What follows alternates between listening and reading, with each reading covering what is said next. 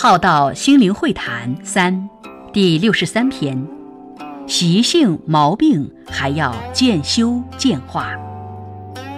在这个快速成长的时代里，人们在各方面也渐渐地追求快速，衣食住行、工作事业、知识技能的学习也都是如此。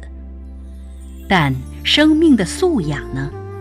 人们似乎也在追求快速成为，不太愿意脚踏实地的养成，少了入心性的行深般若、任理实修、踏实成长的心态，妄想吃三天素或做几件善行，就想要快速成为圣贤，或速得明心见性、开悟解脱。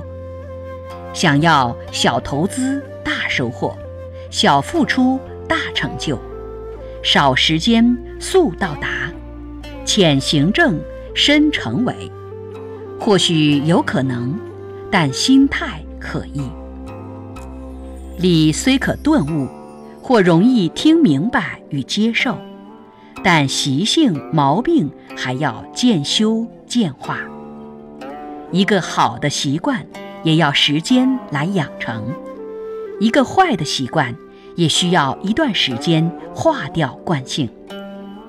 于人生的旅途，面对挫折，就当成是成长的教室与课程，以及培养出不被挫折打败的精神。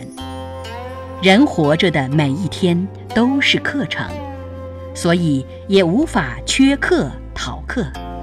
就好好成长吧，修过了，考过了就没事了。